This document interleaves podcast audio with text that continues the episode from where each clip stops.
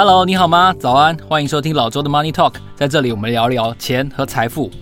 这个礼拜开始呢，哦，我们又可以看世界杯了。四年一度，终于这次在疫情之后呢，我们看到。好，台湾也要准备解除这个口罩禁令了嘛？好，然后全世界都要恢复这个正常的疫后的秩序了。在这样的情况下，迎接这一次很不一样的世界杯，其实是我们很重要的一个嗯年度的盛事。所以这一集节目呢，我们邀请到非常专业、国内知名的球评石明景石大哥，跟石大哥一起来聊一下这次很不一样的世界杯。让我们跟他打招呼，Hello，明景哥你好。Hello，各位听众，大家好。是，我想先请教一下，我也有注意到一个国际新闻哦，因为这次卡达是中东地区第一次办世界杯嘛，但是好像这个 FIFA 这个主席是说，在卡达主办世界杯是一个错误。对，他是其实是前主席啦，布拉特是前主席哦。那其实，呃，二零零八年卡达开始争取主办世界杯，到二零一零年投票这一段期间呢，他就是当时的主席。也就是说呢，现在在卡达举办世界杯这个决定是在他的任内通过的。虽然说我们知道投票不是他决定，对，可是我们知道所谓的主席是很有影响力的，而且当时他也是力挺卡达取得世界杯的主办权。那他现在才回过头来讲说，在卡达举办世界杯会产生很多的问题，那这是一个错误。其实，在十二年前。大家都已经指出说，在卡达举办世界杯会产生非常非常多的问题。可是当时呢，不管是主席也好，或者是投票这些代表也好，还是把票投给了卡达。当时美国是十二比八输掉了这个主办权。所以其实这一阵子，大家看到卡达很多这个举办世界杯发生的问题，早在十二年前，甚至是。零八年十四年前，大家都已经看到他的问题所在，但是还是强行通过，所以现在等于是大家在承受这个苦果。只是布拉特不知道为什么忽然觉醒了，他想说：“哎、欸，在卡达举办世界杯是一个错误。”忽然忽然不忍了。对，说真话。对，那我们很好奇，因为像我在看新闻的时候有看到澳洲的队长出来跳出来说：“这当然就是卡达在在。”这个国家体制上面的一些可能是争议，或者是或者是被西方不被接受的地方，但是布拉特他所谓的一些错误，你你看到的是什么样的错误？呃，其实，在卡达争办世界杯的时候，大家有一个非常大的，有几个非常大的疑虑啦。第一个就是说，卡达它其实它的公民人口大概是三十万到三十三万之间，也就是说它的量体非常小。虽然它有号称两百八十万的人口，可是其实大部分都是去。工作的移工哦，盖房子的对，然后最主要是那个孟加拉、巴基斯坦的穆斯林是哦，就来自印度或者是印度的穆斯林，就南亚一带，也就是说它人口量体其实非常少。那第二个，它的硬体设施，它其实在争取主办的时候就只有两个大型的体育场，那举办世界杯需要十二个，也就是一个只有两个体育场的国家，你要它扩充六倍的体育场，然后包括它的交通建设，它的呃居住的住宅。哦其实都不够，你就想说，一个三十万的人口的地方，忽然要在那一个月内可能涌进三四百万人，就膨胀十倍。那因为你膨胀十倍完之后，不是说我盖了房子之后，以后就会有三四百万的人来住，没错。所以大家看到现在在呃新闻里面看到，他们用的是像方舱医院一样，用那个货柜屋，也就是你现在花钱去卡达，你要看世界杯，你一个晚上花五千块台币住的其实是货柜屋。那到时候等到比赛结束，他要把它移走。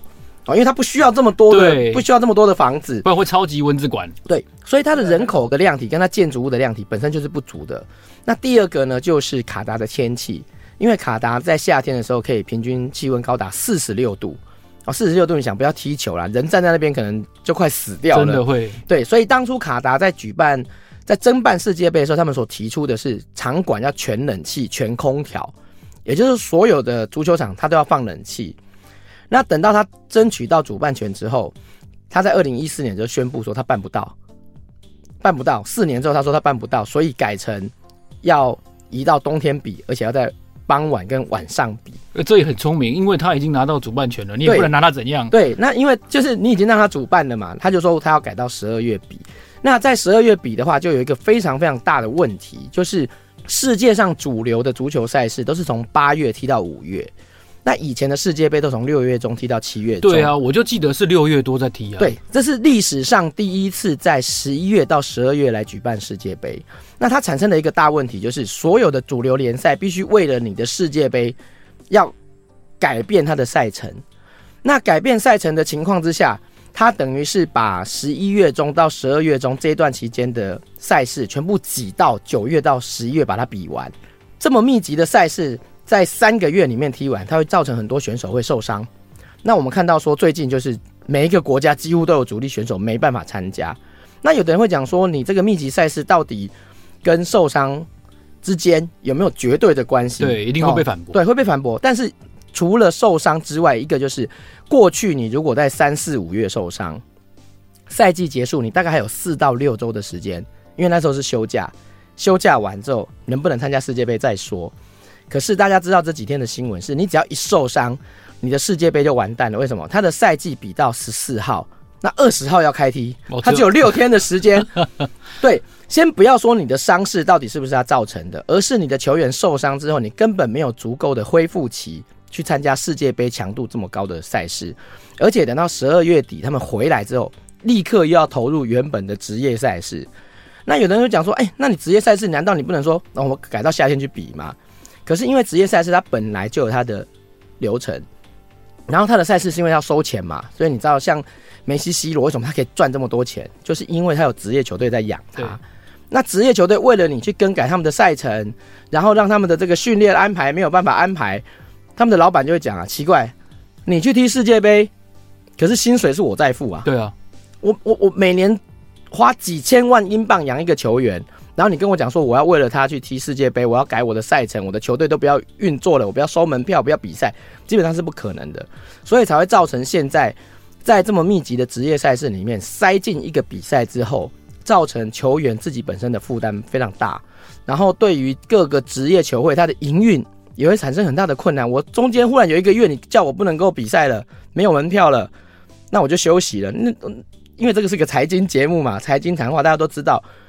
我每个月固定的收入，跟我中间一个月不收入，哎、欸，那个对于球队的经营跟他的那个财政支出是完全是不一样的事情。他自己的人还是要付钱啊。对，所以你看这个所有的这些东西呢，对于在卡达举办世界杯来讲，其他的国家、其他联赛，他都觉得非常的不公平。然后另外一个就是在今年的九月的时候，其实他们做了一个测试，就是在卡达办了一些。比较低层级的比赛，啊，什么亚洲 U 十七啊，什么 U 二十一这样的比赛，他们来测试整个，我们讲这个叫压力测试嘛，就发现它的交通有问题。那刚才我们讲的居住的环境的问题，破贵屋。对，那另外一个就是卡达的社会文化，跟前往卡达的这些来自全世界的球迷，它有很大的冲突。比如说，我们有提到说，它的一些规定就是不可以同性恋，然后呃，不可以跟配偶以外的人发生性行为。不可以喝酒。这个我们虽然是财经节目，但是我也蛮喜欢提跟配偶以外的人发生性行为这件事情。对，然后你要怎么做啊？你怎么认定？对，然后球员呢，不能够跟异性啊，其实因为球员都是男性嘛，这是男子世界杯，不能跟女球迷握手，不能拥抱。所以你看，他就是有很多很多的问题在里面。那包括比如说，他会处罚同性恋行为，那你怎么知道去的人到底？是不是是不是同性恋？对。那另外就是以前在比较严苛的穆斯林国家，比如说像伊朗，女性不可以去看球。哦。哦，那以伊朗以前为了跟爱尔兰踢这个世界杯的资格赛，他就开放爱尔兰籍的女性可以进场看球。那这次卡达也是特别开放外籍持有世界杯门票的女性可以去看球。可是你就知道这个过程当中哦，不管是来看球的球迷跟当地的所谓的宗教警察之间，会不会起争议，会不会起冲突哦？比如说有人就觉得你不行，或者是你们两个在街上手牵手违反了我们的戒律之类的，对问题，肯定是在接下来的这个比赛过程里面会一直发生。而且你要知道，来这边看球的很多是有钱的西方人。对，我们在过去这疫情这两年，大家就知道西方人没那么好管。对。你叫他要戴口罩，老子偏不戴。对，然后跟他讲不，场馆里面才能喝酒，走出来不能喝酒。对，喝酒其实是我很好奇一件事情，因为穆斯林这边是不能饮酒。对，那喝酒的话，喝不喝酒看球可以吗？我在场馆里面，他们在场馆里面设了一个喝酒区哦，在这边可以喝。然后你一离开这个区域，比如说你到观众席上是不能够喝的，你在走道上是不能够喝，就是他场馆里面会有一个像。因为我们球场都有什么会议厅啊，什么康乐室，它就是画一个可以喝酒的区域。那可是我们大家都知道，这个要严格的管制是一件非常不可能的事。对，除非你不卖酒，那你一卖酒了，他在这边喝，你知道喝醉酒的人是很难控制的。你跟他讲说，你、啊、你只能站在这里哦，你到旁边就不能喝，基本上是很难管制。所以到时候一定会发生很多文化上的冲突，然后再加上穆斯林国家他自己本身跟其他文化的人，他本身的。隔阂是比较大的，那包括语言上、文化上的沟通，或者是你在街上看到一男一女在牵着手，或者在拥抱，他们西方人可能会认为说，啊，是不要说西方人，是我们台湾人，啊，我们就是情侣啊，那他会觉得说，是情侣也不行，我们规定只有配偶可以哦，或者是你们在那边可能亲热的程度到某一个程度，他又说不行，啊，或者是你在旅馆里面，好，你两个男的走进去，屋里面，对，两个男的走进去。你们到底是室友还是呃，可能会发生什么事情？那不晓得。那到时候怎么认定，或者是会不会有人被就因为这样子，比如说被抓起来了，被以国内法律对被判刑了，和这个这个到时候都会产生非常非常大的问题。这也是为什么卡达取得世界杯。另外一个就是竞技的因素，就是历史上从来没有任何一个世界杯的主办国是没有打进过世界杯的，卡达是第一个。当初人家讲说他这个叫用。钱买参赛权，他们只有三十万啊，要打打进有点困难。他在他在亚洲不是弱队，大概就是排八到十名这样的成绩。你说他很弱，其实没有，但他过去从来没有打进过世界杯，那变成是其他参赛国会觉得说有点不公平，因为地主国是保证参赛嘛，那就好像说你卡达拿了一笔钱去买了一张世界杯的门票，就说啊，反正我就一定可以打。所以对于那些没有打进的国家来讲，他会觉得说你是不是？抢走我们一个参赛的资格哦，毕竟票就只有对三十二张而已嘛，对，你就你就你就保证一张，所以其实对于整个足球圈或者是各个参赛国来讲，他们对于卡达主办世界杯这件事情，它的争议真的是非常非常的多。其实台湾跟卡达之间的关系，我经过研究之后，我才发现还蛮密切的。对，其实台湾跟中东国家，包括沙乌地阿拉伯、跟卡达、约旦这些国家，我们台湾的交流是。非常密切的，对。然后他们二零一八、一九、二零连续三年哦，到台湾来发债券，卡达的就是国债哦，到台湾来发，然后发了五十亿、五十亿、六十亿，一共一百五六十亿的债券国债，而且利率很高哦。你看二零一八年那个时候，台那个全世界都还在都还在负利率的时候，他们直接开出来三十年期五趴的殖利率。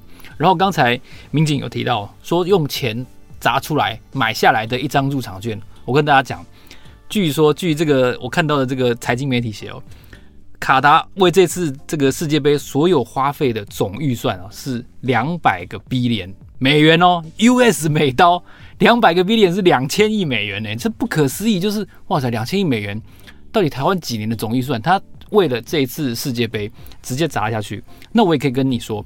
为什么他们这么有钱？因为他们有一个世界最大的天然气田，台湾的中油啊，跟他们买了十五年期的这个天然气的供应权。那这一次在俄罗斯跟乌克兰开打之后，整个欧洲疯狂的想要跟德国跟卡达来签这个天然气的长约，但卡达现在就说我们要签就是签那种二十年期的，不然你就不要来跟我谈。你就知道说，其实卡达为什么会有这么富有的这个预算可以来办这次的世界杯，其实是一个很。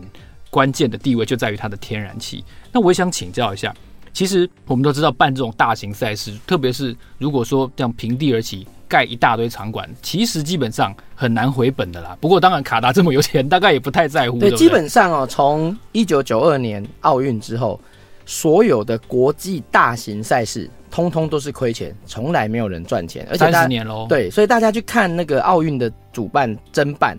在北京奥运的时候，有十三个国家去争办，到现在都只剩下三四个国家。每一届奥运都已经没有什么国家在争办，因为大家都知道说那是一个钱坑，亏到爆。对，除非你的这个国家是为了要烧钱，然后去争取什么呃什么我们民族的优越感啊，什么大国崛起这样子。其实卡达也是有这个意味的哦。对，大家都知道卡达虽然是一个小国家。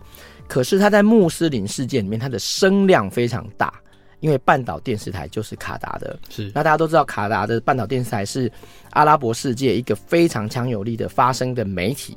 也就是说，在全世界的媒体都在所谓的西方主流价值的控制之下的时候，真正能够为穆斯林发声的，其实就只剩下半岛电视台。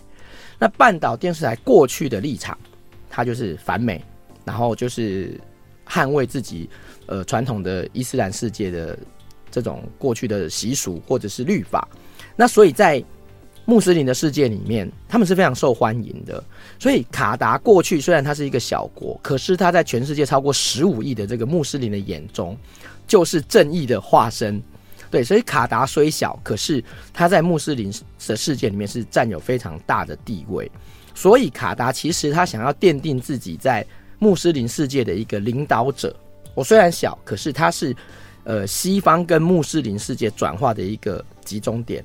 那是过去想卡达想做的事情。所以他们在呃二零零五年一直到二零一零年这一段期间，他们一直想要争取自己在阿拉伯世界里面发生的地位。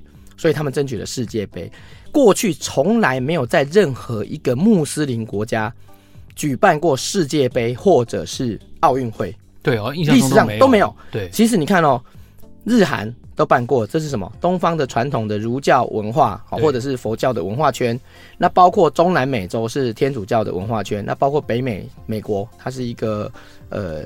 清教或者是一个新教徒的文化，那在欧洲就更不用讲了，有基督教文化的地方，甚至东正教，或者像俄罗斯也办过世界杯，包括奥运，它是一个东正教的区域。所以世界上所有主要的文明、主要的宗教的世界都办过至少奥运或者是世界杯。可是，在穆斯林的世界里面，从来没有，包括北非比较接近西方的，像什么呃，突尼西亚、摩洛哥、埃及这些都没有，甚至连土耳其都没有。哦，土耳其已经是最亲西方的穆斯林世界了，可是他也没有办过这种重大国际赛会，所以其实当初卡达是想要奠定他在十五亿穆斯林里面心目中的龙头老大。我虽小，但是我是龙头老大。可是我们讲人算不如天算，因为争办奥运或者争办世界杯，他最后要举办的时候都是十年甚至更长的时间。所以你看，他从二零一零年拿到主办权到现在已经十二年了，这段期间。卡达跟自己的阿拉伯兄弟闹翻了，对，这是一次非常精彩的。对，他跟约旦、跟阿曼、跟沙乌地阿拉伯、跟阿拉伯联合大公国、跟十七个阿拉伯国家断交，然后有另外还有十几个就是穆斯林世界，包括非洲的穆斯林，什么塞内加尔这些，跟他外交降级，就什么撤回大使之类的。然后一直到了去年才慢慢恢复。那中间从二零一七年到去年大概四五年的时间，他跟整个阿拉伯世界是处得非常不好。那他自己本身跟阿曼跟这个沙乌地阿拉伯也还有一些边界上的问题，那包括刚才提到的，他们对于在所谓的国际的天然气、石油的开采跟贩卖上面，会跟其他的阿拉伯国家还是会有利益上的冲突。那他十几年前没有想到说，在争取到世界杯的主办权之后，他跟自己的好兄弟们。处得这么不好，关系越来越差。那也就是说，到了现在，即便你主办了世界杯，你也没有办法争取到当初所谓你想象的啊，我成为阿拉伯世界的发言人，或者是我成为全世界十五亿穆斯林的老大这样的一个地位，其实已经跟他当初的设想的世界是不一样。因为国际局势一直在变。你如果说在二零一零年的时候，他能够成功在那个时候举办世界杯，可能卡达的声量就会非常大。可是你把时间拉长之后，我们刚才所讲的，你举办的问题一直被暴露出来，然后你跟周边国家的关系越来越差，发生了好几次的这个濒临，甚至濒临战争，在边界上都有领土问题，然后你在整个穆斯林世界里面跟这么多国家断交，那你的这个地位下降的情况之下，当初他砸这个钱想要收到的效果，基本上现在已经很难达到，而且，呃。也不能讲比较惨啦，就是当初这个卡达世界杯三十二强抽签的时候，他又抽到一支下下签。哎，怎么说？对，我我很好奇这个。对，他在小组里面，他第一场比赛抽到厄瓜多。好，那本来你是希望说我能够在全世界的面前，就是好像风风光光的举办。对，结果你第一场比赛，你如果抽到英格兰，哦，那可能全世界有很多人在看这场比赛。对对对，就你抽到厄瓜多。然后呢，他本来的比赛是二十一号，他现在呢就是提前提前一天踢，因为他怕没有人看，好像说硬桥的嘛。对，硬桥，因为别人都跑去看什么荷兰、德国的比赛了，硬桥提前一天。可是你提前一天，你碰到的是一个第一个厄瓜多，本来在全世界来讲就不是很多足球迷关注的球队。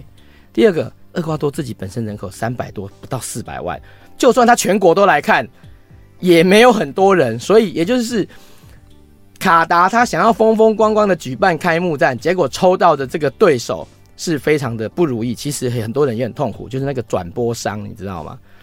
看到那个转播名单第一场出来就内伤了，心里心都凉了半截。哇，卡达对厄瓜多，那不是对这两个国家不敬，而是事实上他们受到的瞩目。就绝对没有这么高，声量比较小。对，比如说你说小组赛里面同样是小组赛哦，日本对德国那不得了哦，整个亚洲、整个欧洲绝对是几亿人在关注。但是你说卡达对厄瓜多，呃，我觉得以我们台湾国内来讲，你说有多少听众朋友听到说啊，卡达对厄瓜多好兴奋，想要看这场比赛，我猜应该是不高。那再加上卡达自己本身过去的战绩，我们就讲嘛，从来没有踢进过世界杯，所以他的关注度就会很低，会被认为是。足球史上关注度最低的开幕战，就是你抽签的那一刻就已经注定，存在感就比较小，对，就已经注定了。所以你看，连这个抽签的时候，上帝都不太帮他们。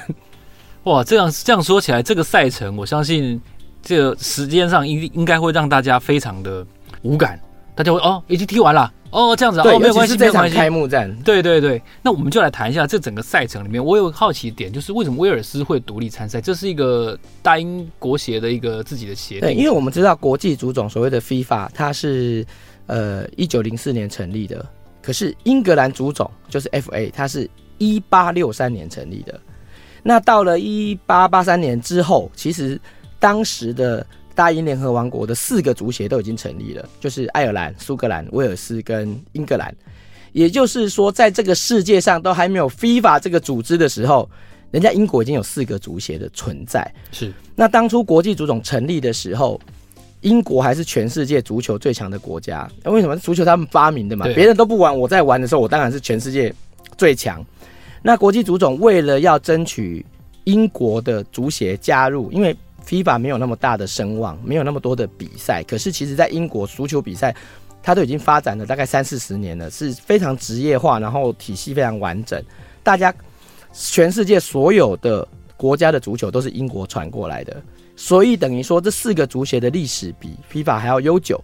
那 FIFA 要争取他们加入的时候，这四个足协就讲说：“我凭什么为了一个比我晚成立的组织，我要删去自己的会籍？”哦，所以他们是四个同时加入 FIFA，而且中途呢，他们退出过两次。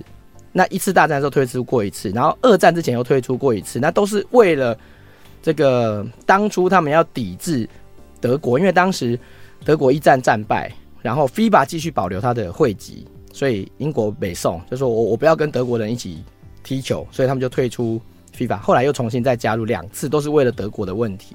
就是战后他们觉得。对于德国的处置是应该把他们逐出国际足总，可是后来没有说国际足总就说什么，果然是战胜国的气焰啊！哎，足球归足球，体呃政治归政治啊，我们不要混在。熟悉的一句话。对对对，我们不要混为一谈。所以当时有这个体制上的争议是，但是国际足总必须要接受英国有四个足协，是要不然他们一开始根本连成立都没有办法。然后第二个就是我们现在有一个叫 IFAB，叫做。国际的足球规则的制定委员会，那这里面呢有五个会员，就是刚才我们讲的威尔斯、苏格兰、英格兰跟北爱尔兰，因为后来爱尔兰独立了嘛，所以留下会籍的是北爱尔兰，然后还有 FIFA 这个组织呢是决定全世界的足球规则，也就是你要更改足球规则，必须由这五个人来决定。那我们刚才讲了嘛，英国有四，有四，英国就占四席，然后 FIFA 占一席，是，可是这一席有四票。那如果要修改一个规则，比如说以前我规定界外球要用手丢，他现在界外球改用脚踢。如果你要修改这个规则，必须要过半，也就是你要五票。那就是说，如果你要修改一个规则，FIFA 自己是不可能更改的，他必须要这四个足协里面有一个叛徒票，对，对，要有一个叛徒。但是如果只要英国是团结的，你就没有办法修改目前世界上所有任何一个足球规则，所以。这四个足协，它具有非常非常大的影响力。它对于足球规则的制定是有非常大的影响力。那这一次，呃，威尔斯其实以前过去有曾经四个足协都一起踢进世界杯的记录。哇，这是难得的记录。对对对，所以其实他们四个足协本身实力也蛮坚强。但是苏格兰也差一点，这次苏格兰也差一点。如果打进去的话，就至少有三队。对，对，但是因为英国它非常传统，然后它而且大家不要以为这四个足协是好兄弟，他们四个彼此之间都是敌视的，就好像英格兰出赛的时候，你听到那个对手那对手进球在欢呼的一定是苏格兰人，是。因为其实他们彼此大家都知道说在英国有一些历史跟战争对有历史跟战争的因素，他们彼此之间是对立的，所以他们这四兄弟呢是既合作，但是其实彼此之间又互相在斗争，所以你在奥运上面才会看得到英国国家队的足球队。而且那个足球队也是国家足球队也是假的，什么叫假的？假的就是他们平常是不参赛的，但只有伦敦奥运的时候，你有看到英国国奥队、国家奥运代表队。可是呢，他的球员只来自英格兰跟苏格兰。为什么？因为威尔斯跟北爱尔兰拒绝参加。哦。那女子的部分呢？只有威尔斯跟英格兰。因为苏格兰跟北爱尔兰足总他们不派员参加女子队，所以虽然名称叫做。英国的奥运代表队是，可是事实上他是被杯葛抵制的，就只有两个足协参加，所以其实是有高度的独立性。对，他们四个四个足协之间是彼此互不隶属，而且是互相对立的。哦，那我们来猜测一下，因为这赛前很多人在猜哦，法国能不能呃连霸啦，然后梅西到底能不能够留下光荣啊等等。我们不要猜冠军啊，我们来猜你心中的四强的名单好了。呃，你说要猜。进入四强的球队其实不是很好猜，是因为你只要有一支球队，因为我们知道淘汰赛是有树状图的，跑到不一样的地方，可能就可能，比如说你八强阿根廷跟巴西就提前碰头了，你可能就没有办法决定。对，但是如果要选这一次四支实力最好的球队，第一个我应该会选巴西，是。对，然后第二个是阿根廷，第三个是西班牙，第四个是荷兰。但是如果说要拿冠军的希望最大的，我还是会觉得是今年的巴西队。哦，真的，对，哎、欸，他们他们在举办地主国那一次输超惨啊，七比一输给德国对，对啊，因为其实巴西已经也不是不是巴西，就是除了欧洲以外的国家，已经有二十年没有拿到冠军了。上一次就是二零零二年的日韩世界杯，然后他当时是巴西拿冠军嘛，然后呢？巴西拿冠军的那一次，又刚好是在亚洲举办，是。然后那这次卡达也在亚洲，也就是说，如果你按照一个巡回的循环的概念来看的话，二十年后的巴西确实是很有希望在打破这个魔咒。而且今年的巴西，他们的阵容非常的坚强。怎么说呢？特别是他们的攻击手，之前呢，巴西还排了一个场上十一人，连守门员在内全部是攻击手的阵容。对，那但是这一次，因为他们有个前锋叫这个 Firmino 没有入选，所以现在这只有十个攻击手，稍微少了一点，还是很华丽。对，那他们整个进进攻阵容非常的华丽。另外就是他们在守门员跟中后卫的位置上面，这一次也是非常的坚强。过去我们都认为说巴西是一个攻强守弱的球队，对，你看一四一四年就知道了。对，可是你二零零二年的时候，那一支巴西队被认为是史上最无聊的巴西队。为什么最无聊？因为那一届的巴西。中场跟后卫的防守非常的强，但是前锋上面就看起来就比较薄弱，只能靠所谓的三 R，就是个人能力去突破。那今年的巴西在三条线上都相对的完整，那再加上他们他们的攻击手的阵容非常的年轻，大概都是在二十平均在二十四岁左右。那唯一一个大家认为说。呃，稍微小小的缺点就是他们在锋线上面只有两名球员是参加过上一次的世界杯，也就是大家的经历比较没有那么丰富。可是相对而言，就是他的整个阵容已经换血换过一轮的，跟二零一四年就是八年前的那一批人是已经完全不一样，所以大家会对他们寄予厚望，是因为巴西展现了一个所谓全新的活力、全新的阵容。那你其他的欧洲球队来讲，并没有谁是。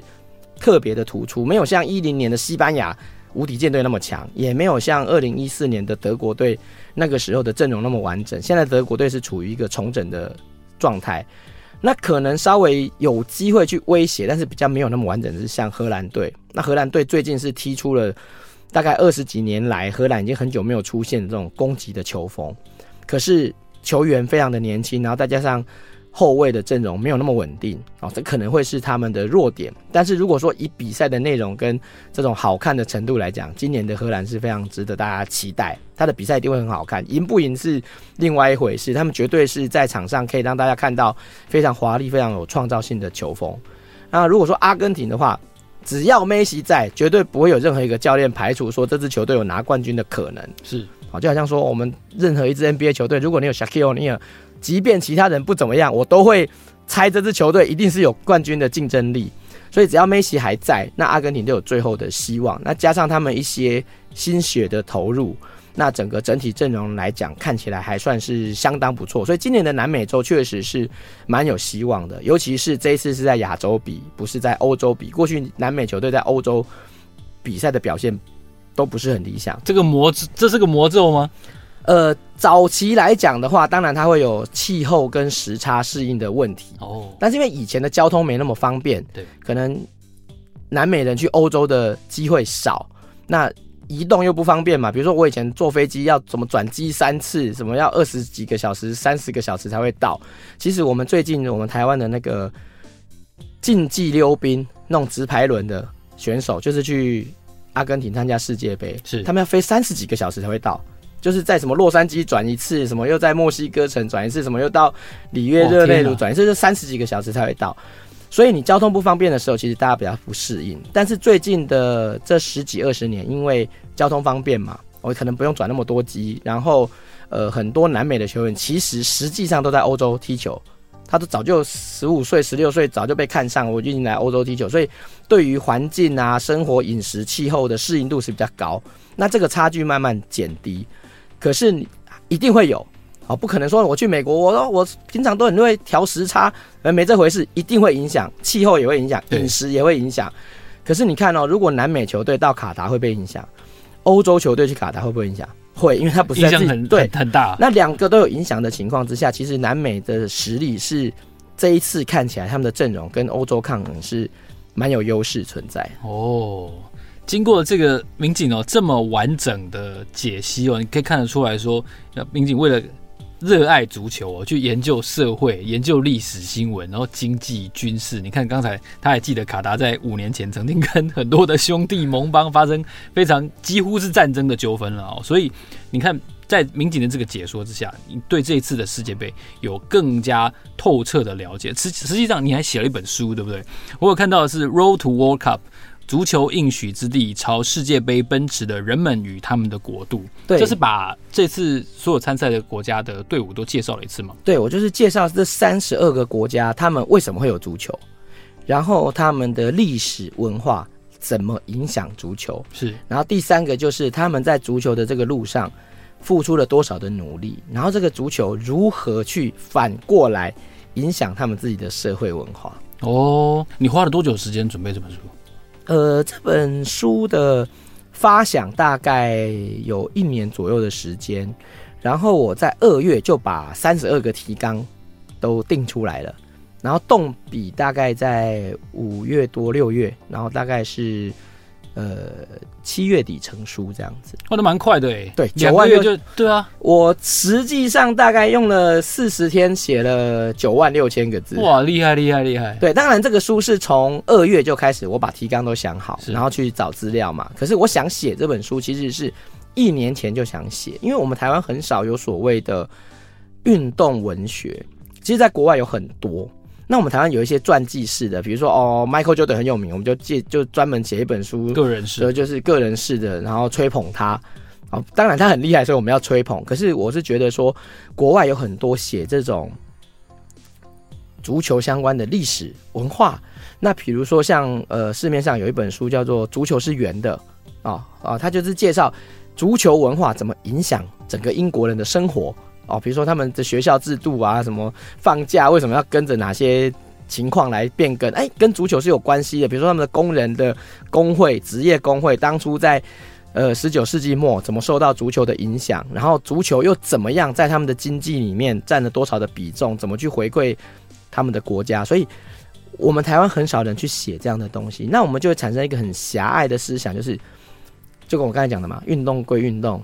政治归政治，其实不好意思啊，运动就是政治，政治就影响运动。所有的事情，我们生活中所有的艺术文化、我们的生活习惯、我们的宗教信仰，跟我们的政治，它永远都是绑在一起的。所以我在这本书里面也介绍了，哎，墨西哥人的信仰怎么影响他们的足球，或者是塞内加尔人他们的风土民情，喀麦隆的风土民情，他们的生活习惯怎么影响他们的足球。比如说你喀麦隆。它虽然是一个选总统的国家，可事实上它是一个地方的封建制度，它很多的小王族林立，每一个小王族都在管理自己的区块。比如说我彰化就有个彰化王，云林就有个云林王，而且他是王族世袭的，而且是娶几十个老婆这样。它名义上是一个民主票选的国家，听起来蛮不错的。对，也就是说，他的这个生活文化会影响他的足球队。比如说，哦，我这个地方的足球队怎么建立、怎么创立？那你讲到墨西哥人的足球文化，就要讲到他们的信仰。他们宗教里面有这个从这个古代什么阿兹提克文化啊，然后从这个什么玛雅文化留下来的亡灵信仰。哦，大家知道墨西哥很有名是亡灵节，好像万圣节，可是他的信仰是完全不一样的。对，可可夜总会里面有。对对对对对，他在那这个信仰里面，他们觉得人死掉。就跟你高中上大学是一样，就是我念完小学就上中学，中学念完就上大学。那也许你的同学哦，你高中毕业去念大学了，你会觉得我见不到我同学，我会哀伤。可是对于他去念大学这件事情，你应该是给予尊重跟祝福的吧？所以，所以他们对生死的信仰就是这样。所以他们也有我们台湾的那种头七文化，就是到了某一天，王者会回来家里，那他们在家里呢，就要摆设那些庆典。然后有好吃的东西，然后大家要载歌载舞，就是欢迎你回来。他说：“我心理上虽然是哀伤的，可是我要尊重王者，我要有一个 party，就是你死掉了，我反正为你开一个 party。”他们有这样的一个信仰，所以前一阵子大家有看到那个墨西哥的少棒队来台湾比赛，输我们输六比二。他在落后的时候到第七局哦，发现他们整个休息区里面所有的小孩子都在跳舞。然后等到比赛结束的时候，我们不是会冲上去庆祝嘛？然后我们在我们的休息区前面庆祝。哎，转头一看，发现墨西哥的人也在那个前面庆祝。你就出来，你以为他们赢球了？没有，他们是输了，输给台湾。然后那时候媒体还有报道说，他们就访问那个墨西哥的教练，然后墨西哥的教练就讲说，要打球就是要享受，输赢的过程我们要认真，可是对于结果我们都接受。那这就是刚才我讲的嘛，他们的宗教信仰。影响了他们对于这个运动或者赛事的认知，就是我们在这个过程里面，我们当然很努力，可是我们很享受这个比赛所带来的这个 party 的效感觉。他们对足球也是一样，所以他们在这个历史文化里面，对于足球这一件运动本身，他们的热爱跟其他人热爱的程度跟方式是不一样。就好像巴西人为什么他们的足球这么盛行，就跟他们的这个嘉年华的文化有关系。巴西人，巴西人就是这么热情。就是这么放得开，他们的足球为什么那么多很奇怪的假动作？就是因为他们的小孩子从小就被教导，你要做很花俏的假动作。为什么日本？为什么日本没有前锋？大家如果知道说最近有一个很红很红的动画叫《蓝色监狱》，它是一个日本的漫画。它这个漫画里面就开宗明义就在讲一件事情，就是日本的足球为什么不行？因为日本没有好的前锋。为什么没有好的前锋？因为日本人的性格没办法产生好的前锋。哦，前锋要有什么特性？他要对球门有很强烈的欲望，然后呢，他要够毒。当你有射门跟选择的机会的时候，我们一般的球员会选择传球，可是有前锋协同的人，他会有射门的欲望，他就是会选择射门。然后另外一个就是前锋都是很喜欢出风头的人。为什么？足球比赛里面最重要的一刻。就是进球，对，进球之后我就做那种很很摇摆的那个庆祝动作，对不对？对。可是你知道日本人的个性就不是这样。日本从小就被教，你不要假麻别人啊，你不要特立独行，你不要跟别人不一样。对啊，我们要听长辈的话哦，我们要要听队友的话。所以日本一直没有办法出产性格很强烈的前锋。以前有一个叫中田英寿，不好意思，他不是在日本出生长大的。所以他不受日本人这些文化的影响。那这个漫画是日本人他们自己反省，为什么没有这样的人？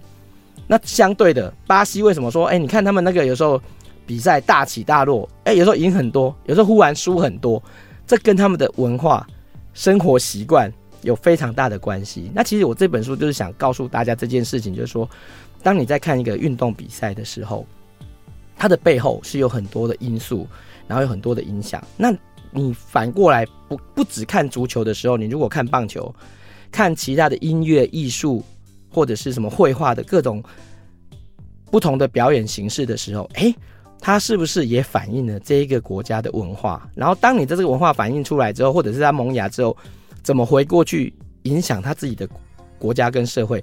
就好像甲子园怎么去影响日本人的观念跟生活？大联盟怎么去影响美国人的生活习惯？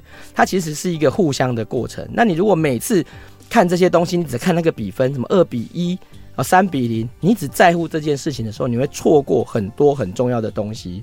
而且，你如果懂得这些东西的话，你在看比赛的过程，会让你自己的内在变得非常的丰富，尝试会非常的丰富。那你有丰富的尝试，其实你去面对你的人生，或者是看其他事物的时候，你就会有很好的一个判断。那我觉得这个是希望能够用这本书来影响大家对这个世界的看法，能够产生不同，而不是只有足球而已。哦，讲到这个三十二支球队，到底它本身的文化，到底它底蕴是什么？那又如何去影响它的足球风格？我觉得非常精彩。刚才听民警这样解说，我觉得是大家一定也都很有兴趣的。这本书的这个书一有写说，就是在开赛之前你最应该看的第一本书哦。所以我想要送大家两本这个民警提到的这个《足球应许之地：朝世界杯奔驰的人们与他们的国度》。那欢迎你给我的一个五星的好评，然后呢，你写信到我的。这个 Gmail 的信箱哦，your finals at gmail dot com 告诉我在这参赛的所有的球队里面，你最看好哪一支队伍？那你就有机会抽到这本书。今天非常谢谢民警来到现场，跟我们介绍这个四年一度的世界杯，非常烧钱的世界杯，非常争议的世界杯。然后也希望大家从足球当中去了解更多国家不同的文化，然后。不可能运动归运动，一定是 运动跟政治绑在一起，跟所有的东西绑在一起。运动不赚钱吗？当然要赚钱。对，但是这次看起来不会赚钱。呃，对，但是他从别的地方赚钱，从从天然气赚钱。对对对，非常谢谢民警来到我们现场，谢谢，谢谢大家。老周 Money Talk，让我们下一集见，谢谢，拜拜。